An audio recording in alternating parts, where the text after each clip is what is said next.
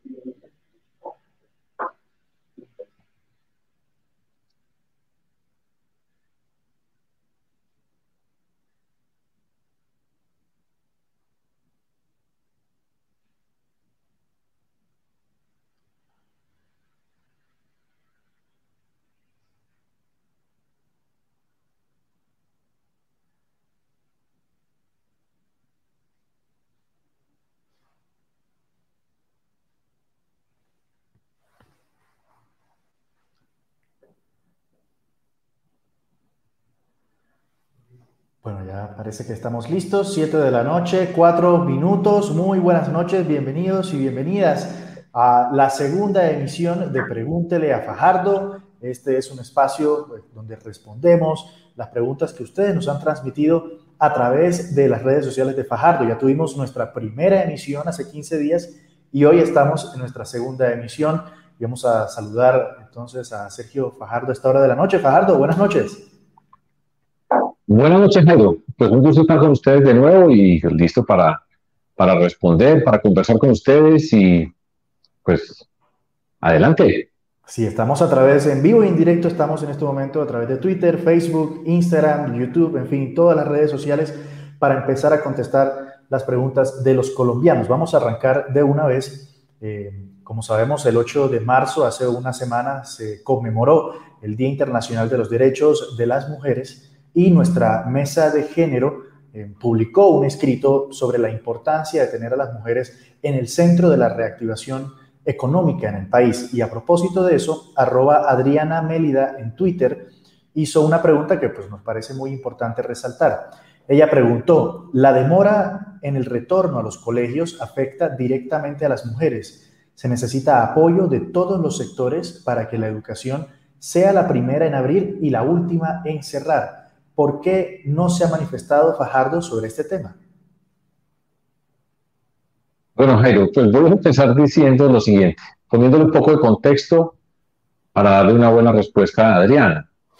En primer lugar, señalemos que todo lo que hemos visto en la pandemia ha tenido, con todas las consecuencias que ha tenido para todas las personas en nuestro país en, en diferentes grados, pero hay un grupo especial que ha sentido con todo el rigor lo que ha significado esta pandemia y ha desnudado lo que significa la situación de las mujeres en Colombia. Por ejemplo, y es bien importante señalarlo, el desempleo en nuestro país hoy es alrededor del 17%. Las mujeres, el desempleo de mujeres es el 23%, el de hombres el 13%. Hay una diferencia gigantesca dentro de todo esto. Varias razones. Una, tiene que ver con las la ubicación laboral que tienen las mujeres en el contexto actual de la sociedad colombiana. Muchas están en el sector de servicios, turismo, comercio, etcétera, que ha sido el principal damnificado a través de toda esta pandemia. Y al perderse una cantidad de empleos como se han perdido en nuestro país, más de 3 millones de personas nuevas desempleadas en Colombia, pues las mujeres han sido las principales damnificadas en este tema del desempleo en nuestro país. En segundo lugar, el hecho de la pandemia obligó al aislamiento, a volver hacia el hogar. Y dentro de ese hogar, la situación de las mujeres es bastante dramática. El trabajo del hogar, el trabajo de las mujeres que también han tenido que trabajar a través de los mecanismos de distancia, por ejemplo, y el cuidado de los hijos y de las hijas alrededor del tema educativo que se está dando en muchos hogares en nuestro país. Y en tercer lugar, por supuesto, para empatar con la inquietud que tiene Adriana, tiene que ver con el tema de la educación, y acabo de señalar lo que significa lo que han jugado las mujeres en esa educación de sus hijos dentro de esos hogares, y lo que tiene que ver con la reapertura del sistema escolar. Adriana, nosotros, antes de pasar a, decir dos o tres cosas adicionales, quiero señalar lo siguiente. Uno, nosotros nos hemos manifestado alrededor de lo que ha pasado con la educación. De hecho, publicamos eh, a finales del año pasado un documento donde explicábamos la necesidad, la urgencia de volver a abrir el sistema escolar, de hacer un esfuerzo extraordinario para que nuestros niños, niñas y jóvenes pudieran retornar al sistema educativo. Eso lo hicimos público, lo hemos publicado a través de nuestras redes y en nuestra página sergiofajardo.co ustedes pueden encontrar, tú puedes encontrar pues, los detalles de esa manifestación que hicimos. Pero dada tu pregunta, quiero hacer un par de observaciones adicionales en, esta, en este evento de Pregúntele Fajardo. Primero, ha quedado al desnudo la desigualdad profunda que tenemos nosotros en Colombia asociada con el tema de la educación. La gran mayoría de los hogares en Colombia tiene deficiencias alrededor de lo que es la tecnología que se necesita para implementar esta medida de emergencia de educación a distancia que se ha venido desarrollando en el país. Pero además queda perfectamente claro que unos grupos privilegiados que tienen las mejores condiciones pues han podido afrontar toda esta emergencia educativa que estamos viviendo de una mejor manera, pero se han profundizado las desigualdades que tenemos nosotros en todo el territorio colombiano. Eso es una primera observación. En segundo lugar, nosotros hemos señalado la importancia de empezar a generar los mecanismos para abrir esas escuelas. Es difícil, por supuesto. Tenemos que tener unas condiciones de bioseguridad que al mismo tiempo llevan a mirar esa realidad nuestra en Colombia donde las infraestructuras educativas, muchas de ellas están en condiciones muy precarias y adaptarlas para que tengamos unas condiciones de seguridad en el marco de la pandemia, pues es una tarea y es una obligación y es una emergencia grande que tenemos que atender para que se puedan dar las condiciones para que los niños y niñas puedan volver a la escuela. Hay muchos estudios relacionados con la forma como niños, niñas reaccionan ante la pandemia. Eh, sin duda está demostrado que son las personas que menos se contagian y menos transmiten, pero tenemos que hacer un esfuerzo muy grande para adecuar toda esa infraestructura educativa para que no se den aglomeraciones y diseñar de manera conjunta, participando maestros, maestras, por supuesto las familias y todas las instituciones educativas alrededor de crear ese tipo de condiciones. Todo esto tiene una implicación muy grande, porque es cuidado de esos niños y esas niñas. Ya vamos a buscar un año y medio donde van a estar por fuera del sistema escolar ha estado recargado en el papel de las mujeres que han tenido que sacrificar muchas su oportunidad laboral para estar acompañando a sus hijos, sus hijas en ese proceso de formación educativa. Abrir las escuelas con todos esos criterios de rigor que existen. Hay ya muchas referencias internacionales, hay muchas experiencias que nos van mostrando caminos como los que se puede avanzar.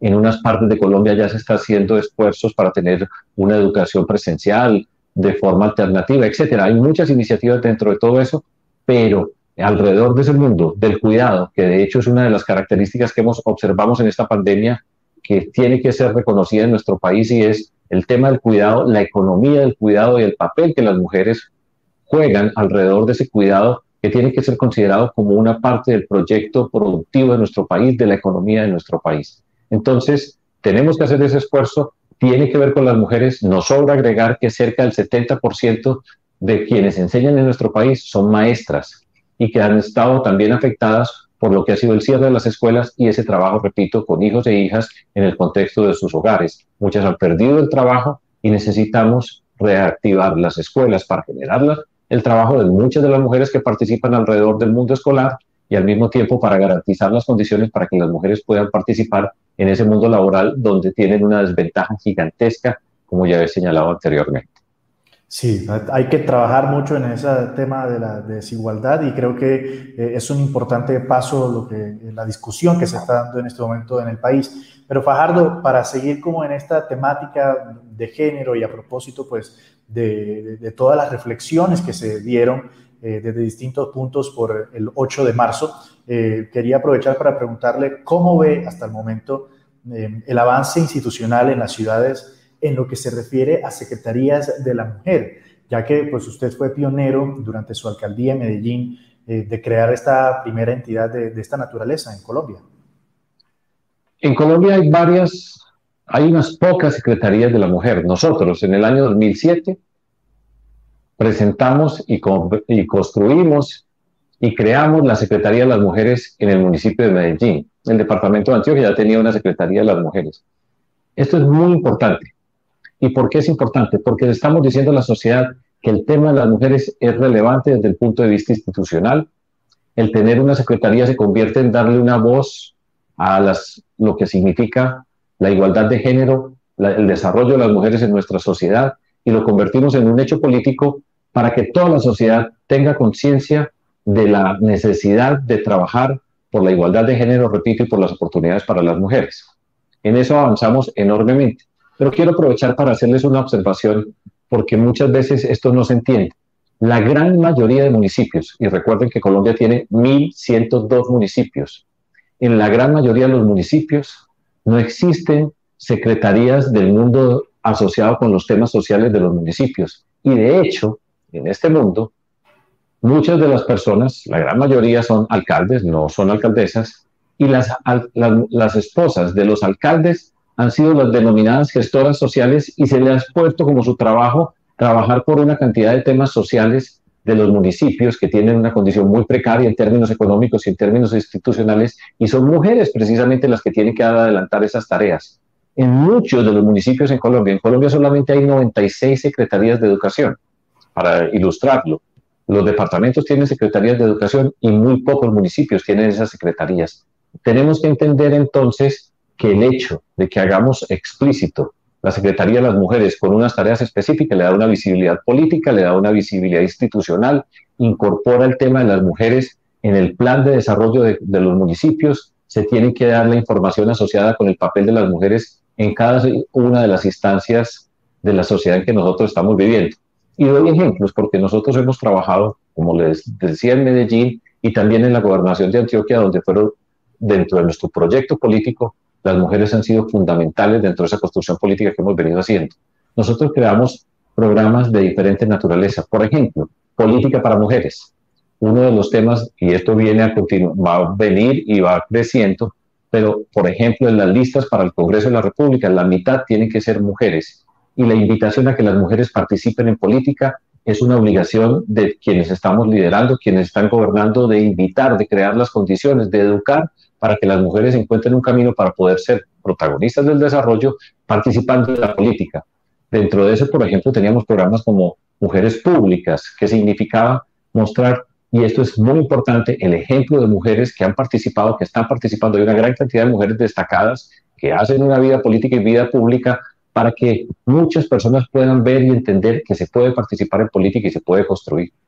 Dentro de todo ese contexto también tenemos que identificar los temas sociales asociados directamente con las mujeres. Nosotros creamos un programa que se llamaba Sol y Luna, que tenía que ver con la, con la prevención del embarazo adolescente y esa educación sexual de mujeres y de jóvenes en nuestra sociedad para entender acerca de la sexualidad como una de las condiciones de la vida de las personas. Por ejemplo, para ilustrar también, creamos programas como la escuela busca a la mujer adulta. En el contexto, en el mundo rural, donde las condiciones de las mujeres son aún peores que en este mundo urbano, en ese contexto nosotros creamos ese programa de la escuela busca a la mujer adulta, porque en, en esas discusiones donde hemos visto tanta violencia, muchas mujeres se han quedado por fuera del sistema educativo y crear condiciones, sistemas educativos que reconozcan la necesidad, así sea tardía, de empezar a educar y de permitir que las mujeres tengan la educación que deben tener y que pueden tener dentro de todas las cosas que nosotros estamos haciendo. Hay una cantidad de fenómenos culturales asociados también con la vida de las mujeres en la sociedad. Creamos el programa de Mujeres Jóvenes Talento, quitamos los reinados de belleza y le apostamos al talento de las mujeres. Creamos una cantidad de instancias donde las mujeres tenían una visibilidad propia.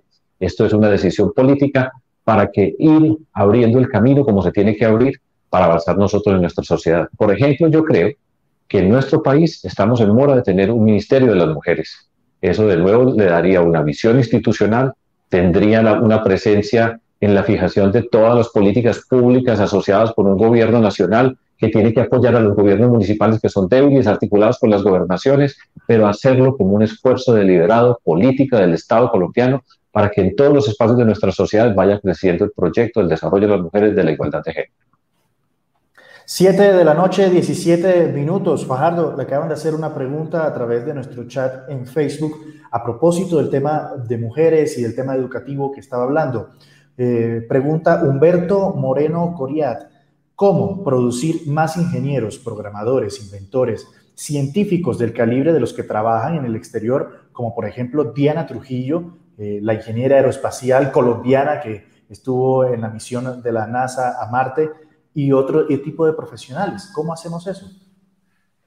Gracias, Humberto, por la pregunta. Diana es un ejemplo y todos lo hemos celebrado y pues es un orgullo para nosotros saber que una mujer está participando desde la NASA en la misión a Marte y ha jugado pues un papel importante y preponderante que nos hace sentir orgullosos.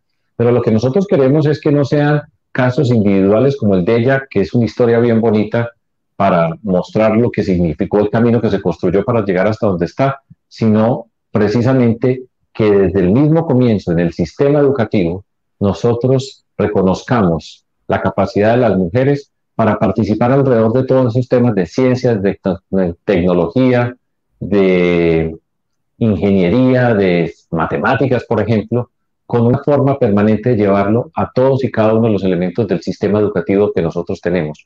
Parte del programa que vamos a presentar un poco más adelante es precisamente avanzar en el desarrollo científico, tecnológico, de ingeniería, repito, de ciencias, de matemáticas en nuestro país, para todos, pero en cada paso nosotros tenemos que hacer una pregunta, ¿cómo vamos a hacer para que las mujeres, para que las niñas participen en ese tipo de programas? Y eso requiere herramientas especiales, requiere ejemplos, requiere una pedagogía que le da valor a la riqueza que incorporan las mujeres en la discusión y reconocer que tienen las mismas capacidades para ser parte de un mundo que requiere el conocimiento como una de las componentes centrales. Ya hemos visto lo que significa la ciencia en el marco de la pandemia. Por cito un ejemplo también de una mujer que se ha destacado, que ha sido parte de las discusiones públicas, que estuvo de hecho con nosotros participando el año pasado, Surma Cucunubá, una epidemióloga que ha estado dirigiendo y que ha acompañado muchos de los proyectos asociados con el manejo de la pandemia en Colombia.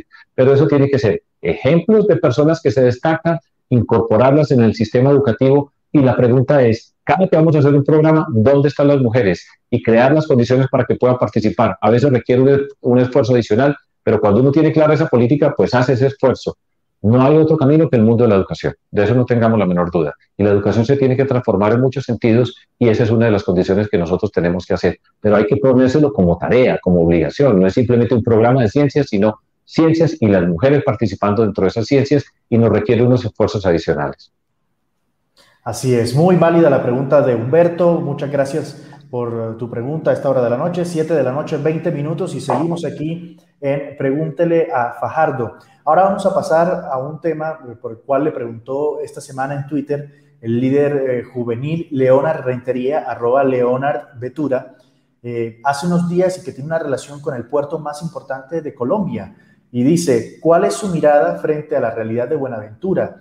¿Cuáles son, según usted, sus principales problemas y cuáles serían las soluciones que se deben considerar para Buenaventura, Fajardo? Primero, resaltemos lo que significa Buenaventura para Colombia. Habitualmente nos enteramos de Buenaventura porque hay unos hechos de violencia. Ya hemos oído de masacres, hemos oído una cantidad de barbarie asociada con Buenaventura, con asesinatos, con muertes, líderes sociales, personas en las comunidades. Y eso, por supuesto, pues lo que nosotros queremos es entender la dimensión de ese problema y al mismo tiempo proponer unas soluciones para que Buenaventura tenga el papel que tiene para nosotros en Colombia. Hago un pequeño repaso.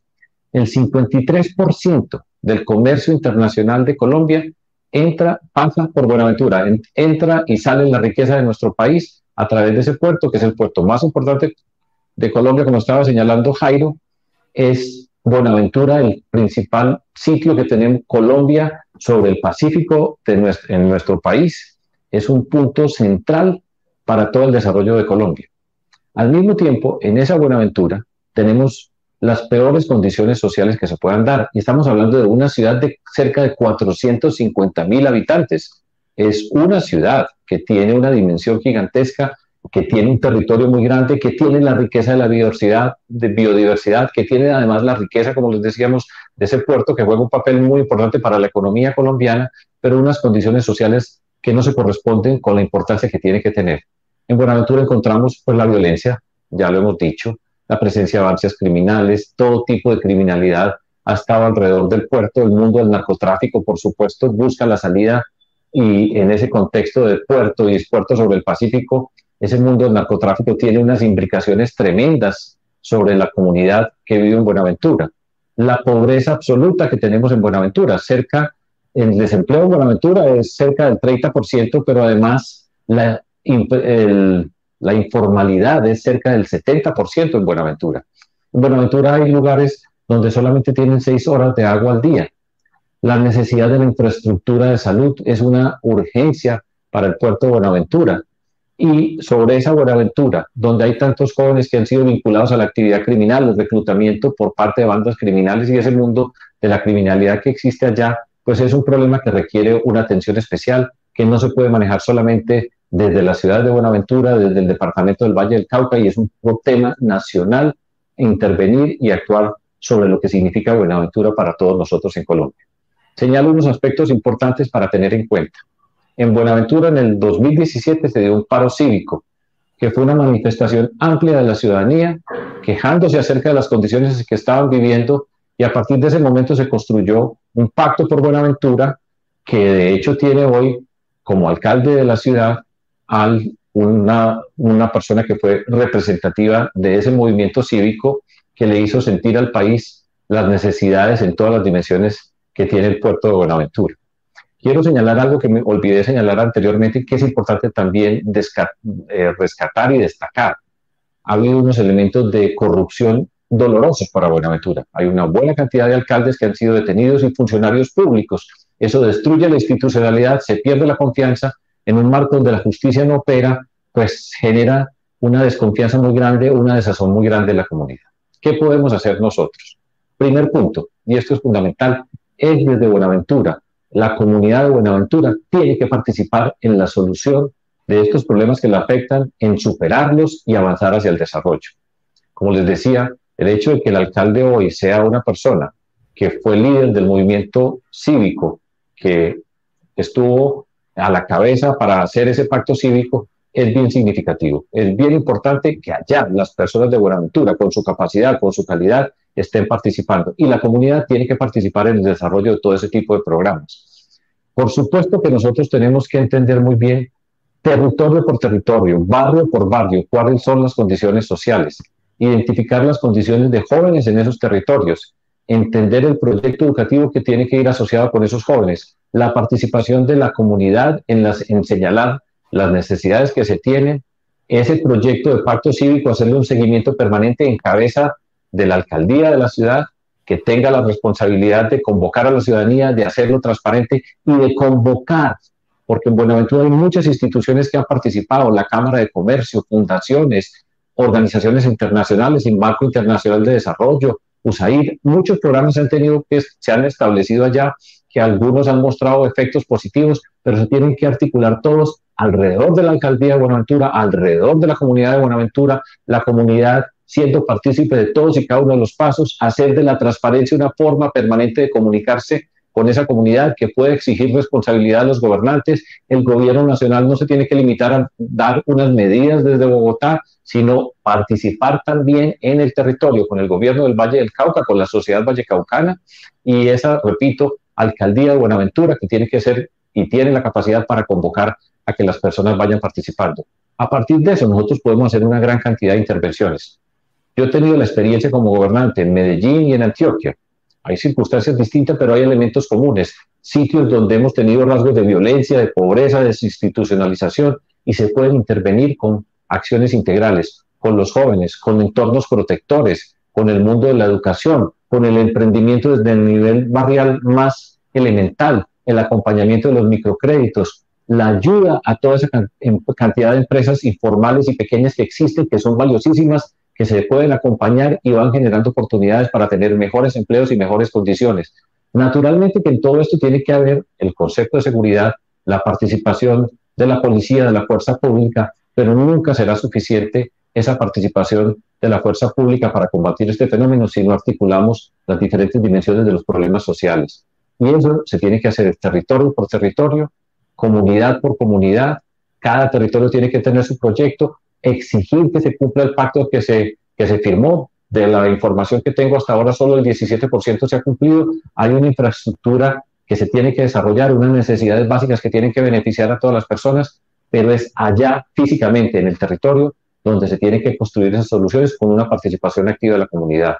Yo espero, y eso será parte de lo que tenemos que hacer en el transcurso de este año, estar allá en Buenaventura, participar en estas discusiones, recoger nuestras experiencias, destacar los elementos valiosos y convocar, convocar, convocar a la comunidad que participe con el liderazgo transparente eh, de quienes conducen la sociedad, quienes son relevantes, que tienen la capacidad para liderar la transformación de Buenaventura. Y eso requiere tiempo, requiere una presencia por años, no presencias esporádicas y cada vez que hay un problema de orden de violencia, de daño para la comunidad, sino permanencia en el territorio y eso es una obligación y como gobernante tenemos que estar ahí todos y cada uno de los días.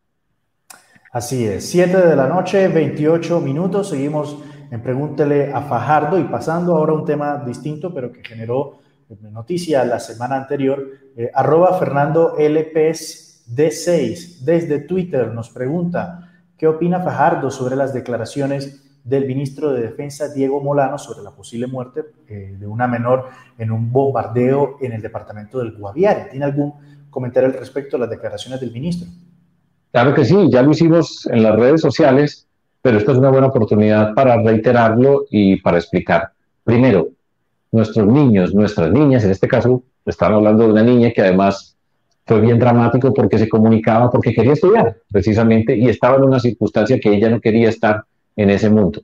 Nuestros niños y nuestras niñas en la guerra son unas víctimas y una sociedad que tiene niños y niñas involucradas en un conflicto y que son víctimas, es una sociedad que tiene que sentir vergüenza y sentimos nosotros la vergüenza.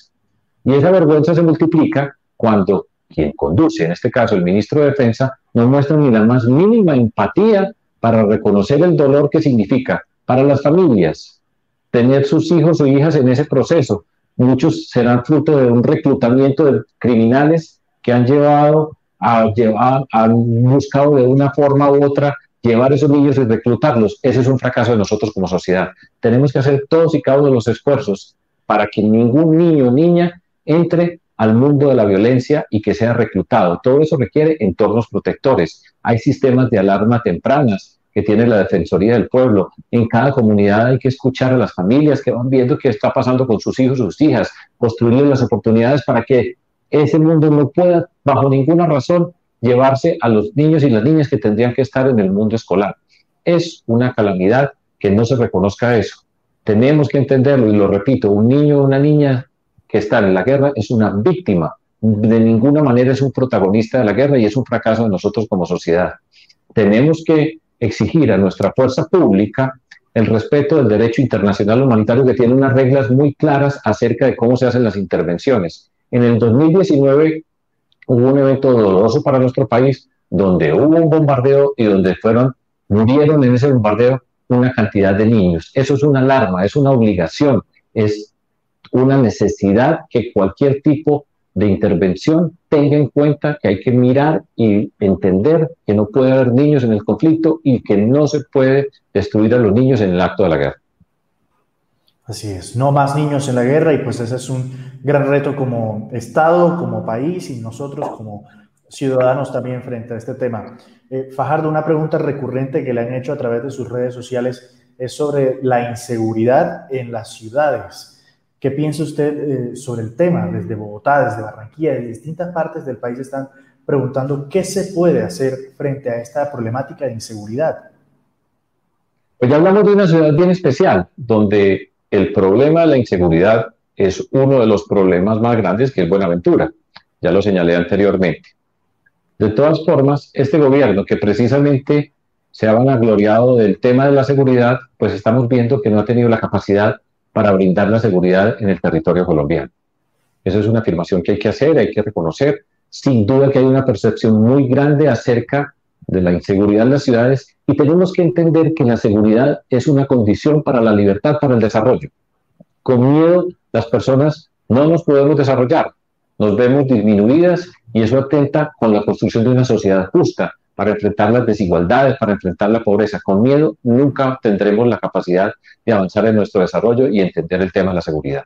Ahora, y repito también desde la experiencia, entender hoy las condiciones de seguridad es bien complejo porque esa inseguridad que estamos viviendo hoy es, una, es fruto de una criminalidad, en la mayoría de los casos ya elaborada, de redes que tienen, redes criminales que están articuladas en múltiples dimensiones. Y entender eso requiere, por supuesto, la inteligencia para descubrir, para desarticular toda esa, esa criminalidad que existe sobre esos territorios. Se requieren, por supuesto, herramientas tecnológicas, cámaras, se requiere, por supuesto, también una fuerza pública que esté atenta, en particular a la policía, que es la que tiene la obligación primera de estar velando por la seguridad en las calles de nuestras ciudades, en nuestro país. Eso también requiere algo que es importante señalar. los alcaldes, las alcaldesas, pues tienen una obligación directa y tienen una relación directa con lo que está ocurriendo en la ciudad, pero solo no pueden, porque repito, esto es un mundo criminal de unas dimensiones que desborda el marco, los límites de una ciudad, requiere la interacción con el gobierno nacional. La, recuerden que la Policía Nacional depende del Ministerio de Defensa. Por supuesto que las alcaldías tienen relación con la policía y tienen que articularse y hay que diseñar planes que tengan que ver con la situación en cada pedazo del territorio nosotros vemos un fenómeno que también es muy doloroso, que aumenta esas percepciones de inseguridad, que es la, la reincidencia. Y ese es un tema que tiene que ser tratado por la justicia en Colombia. Entender que muchas personas que están en esa criminalidad son reincidentes porque la justicia nuestra no actúa, porque hay una impunidad muy grande en muchos de los casos que estamos enfrentando. Y todo esto, todo esto, yo quiero señalarlo para, por favor, para que me entienda. Cada territorio tiene sus rasgos particulares y la labor de una alcaldía es entender cada pedazo del territorio para entender cuáles son las condiciones sociales, saber, por ejemplo, dónde están los niños, las niñas jóvenes, vulnerables, las comunidades que están afectadas por la violencia, ese dominio que tienen muchos de esas bandas criminales sobre esas comunidades que tienen miedo, el fenómeno de la extorsión, el microtráfico, una cantidad de hurtos, todo eso tiene que ser identificado sobre el territorio, tratado con herramientas tecnológicas, con la presencia de la policía y los programas sociales. Nosotros tenemos que tener, y eso lo hemos desarrollado desde nuestra experiencia, entornos protectores que tienen que ver con identificar esos niños y jóvenes que son vulnerables, que están más cerca por algún tipo de dificultad de entrar al mundo de la criminalidad y entrar a, atenderlos. Programas de prevención del embarazo adolescente, del consumo de, de sustancias psicoactivas, el tema de la educación, la deserción escolar, y eso es algo que no mencioné en el primer punto de la pregunta de Adriana, donde uno de los, efectos dramáticos que va a tener esta pandemia en muchos niños y niñas y jóvenes que salen del sistema escolar, que desertan y que después reincorporarlos va a ser muy complejo y tenemos que tenerlo como un punto de emergencia. Eso se tiene que hacer en todos y cada uno de los espacios.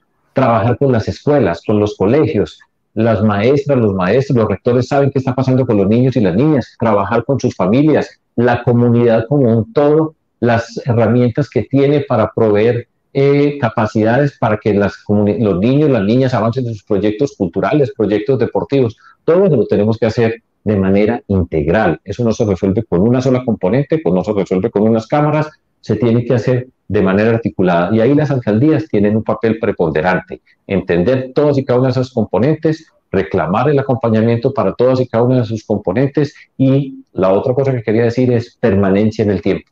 Esto no se acaba con una intervención, esto requiere tiempo, años de estar presente sobre esos territorios y esa es una obligación que tenemos nosotros en Colombia. Así es, una obligación que tenemos todos como ciudadanos. No hay que dejarle solamente el tema al Estado, sino también apropiarnos de esos temas para salir adelante. Fajardo, esta semana no podíamos terminar eh, esta entrevista sin que nos contara pues, qué tiene de agenda esta semana. Bueno, mañana voy y ya estamos volviendo a encontrarnos en el territorio, pues la pandemia, como todos sabemos, eh, pues ha puesto unas condiciones que mucha gente está sufriendo en nuestro país, en particular para la acción política, para nosotros la calle, la cercanía con las personas, escuchar las personas del territorio, atender las necesidades, intercambiar opiniones, ha sido un rasgo de nuestra forma de hacer política. Y hoy, en lugar de cercanía, pues una de las condiciones para evitar el contagio es el distanciamiento, que va en contravía de lo que nosotros hemos querido hacer. Pero ya estamos empezando a ir a los territorios con todo el cuidado para nosotros, para las personas con las que nos reunimos, para seguir avanzando en la construcción de esas propuestas territoriales, para articular el trabajo que venimos haciendo los diferentes grupos políticos, la forma como estamos construyendo, por ejemplo, la convergencia a nivel nacional, explicarle los territorios, destacar a las personas que están liderando, que quieren participar en política, reconocer las experiencias que se están produciendo en cada una parte de nuestro territorio.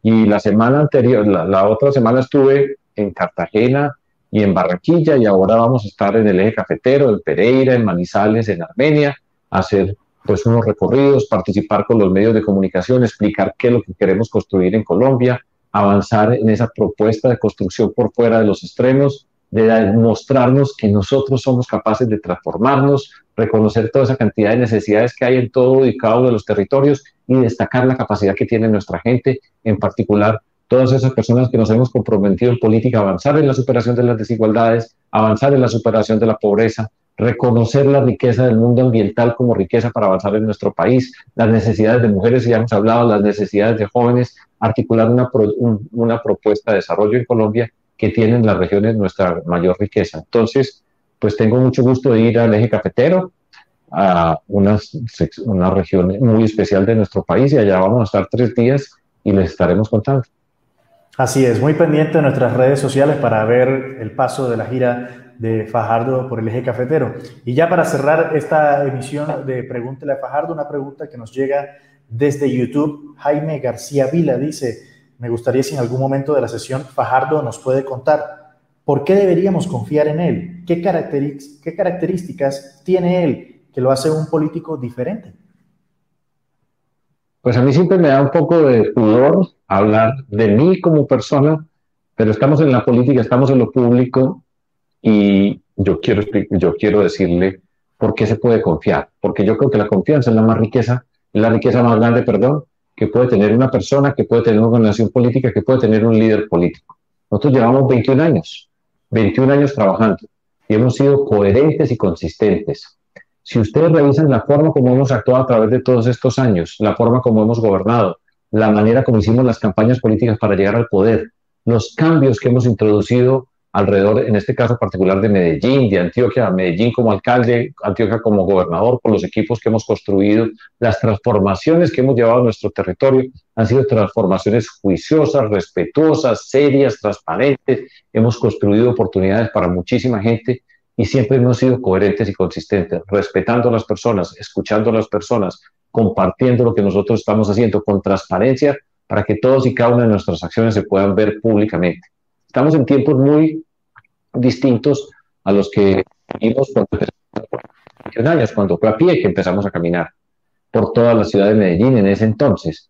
Ahora estamos en el tiempo de las redes sociales, ahora hay una polarización que busca dividir el mundo en dos y entender la sociedad como amigo o enemigo y nosotros no creemos que esa sea la sociedad que nosotros tenemos que construir. Podemos ser diferentes sin ser enemigos, respetar, reconocer, tener la serenidad para tramitar las diferencias entre nosotros, para liderar sin rabia, sin resentimiento, sin deseos de venganza, apostándole a la capacidad infinita que tenemos nosotros y eso lo hemos venido demostrando. Entonces la confianza es una construcción y son muchos años de estar expuesto públicamente, de responder por nuestras actuaciones, de mirar a los ojos, de explicar lo que estamos haciendo y cuidar siempre las personas y trabajar por el bien público. Esa ha sido nuestra tarea. Yo me siento orgulloso de haberla hecho con tantas personas con quienes hemos recorrido. Hemos cometido errores naturalmente, pero hemos sido coherentes y consistentes y esa es la razón principal para que ustedes puedan decir, yo puedo confiar en esta persona. Tengan la certeza de que pueden confiar en mí como expresión política de compromiso ciudadano de lo que estamos construyendo. Y esa es la tranquilidad que yo tengo para decirles a ustedes que nos apoyen, que miren que lo que estamos haciendo y que siempre van a tener de parte nuestra el respeto, el reconocimiento, la empatía y la solidaridad. Así es. Muchas gracias, Fajardo, por estar con nosotros en Pregúntele a Fajardo. Esta transmisión, esta es la segunda emisión que realizamos, va a estar, por supuesto, en todas nuestras redes sociales, en sergiofajardo.co, nuestro canal de YouTube también estará y pueden revivir la primera emisión de Pregúntale a Fajardo, donde también habló sobre distintos temas eh, de interés nacional. Y bueno, muchas gracias Fajardo por, por estar con nosotros en esta segunda emisión. Gracias a ustedes, Jairo, a todo este equipo de comunicaciones que estamos trabajando, acercándonos a ustedes cada vez más.